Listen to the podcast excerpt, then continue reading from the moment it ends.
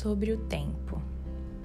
Antes mesmo da pandemia se instalar, estava organizada uma live para acontecer hoje, dia 19 de maio de 2020, sobre o tempo, um presente ou uma maldição.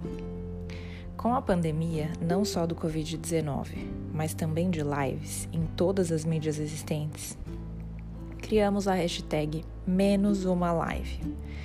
Episódios aqui do podcast que seriam lives, mas que agora você poderá ouvir, poupando um de seus sentidos e fazendo isso quando bem quiser. A primeira ilusão que a pandemia criou foi que teríamos mais tempo. A unidade de medida de tempo não mudou. Os dias continuaram com 24 horas, as horas com 60 minutos e os minutos com 60 segundos. O que mudou foi como empregamos esse tempo, já que a nossa rotina sistemática foi paralisada. Precisamos muito rapidamente e repentinamente reorganizar a vida e também o nosso tempo. Mas nunca fomos bons nisso, não é mesmo? Os personagens de Lewis Carroll em Alice no País das Maravilhas, encarnados em atrizes e atores e animações hollywoodianas, seguem o roteiro de uma história cheia de aprendizado sobre as questões da vida. E o tempo é um fio condutor dessa história. Alice pergunta: Quanto tempo dura o eterno? E o coelho responde: Às vezes, um segundo. Parece que na vida contemporânea temos uma única grande missão ocupar o tempo, seja lá com o que for. E a pandemia de 2020 nos revelou essa obsessão. O neurocientista Daniel H. Pink escreveu um livro inteiro sobre o quando. Quando é melhor tomar decisões? Quando somos mais produtivos?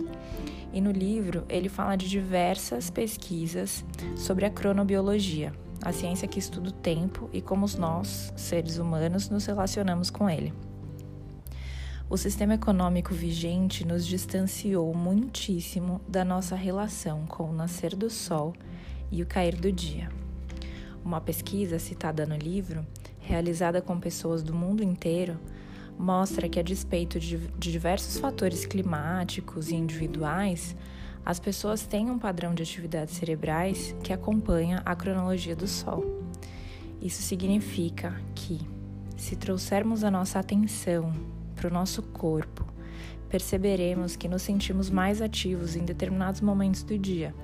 E assim, conhecendo nossos próprios padrões, podemos organizar o que faremos em cada hora do dia, mesmo que isso seja não fazer nada porque isso também é preciso. Apesar da nossa humanidade, vivemos há muito em uma realidade produtiva que nos condicionou hábitos. Mesmo assim, você pode requerer sua essência como parte de um ecossistema e dedicar atenção aos seus padrões. Quanto tempo você dorme? Em que horário do dia você se sente melhor? Em que horário do dia você sente uma baixa de energia e fica com aquela vontade de ficar quietinho? E quando é que essa energia é retomada? Reconhecer que precisamos de pausas é um dos segredos para fazer as pazes com o tempo. As pausas em nossas rotinas são momentos que equilibram nossos organismos, nos dão tempo para compreender, digerir, refletir e lidar, seja lá com o que for que hoje, no presente, você escolha aceitar o tempo, este aqui, que você tem agora. O futuro não existe e o passado nos trouxe até aqui. Aprendemos com ele?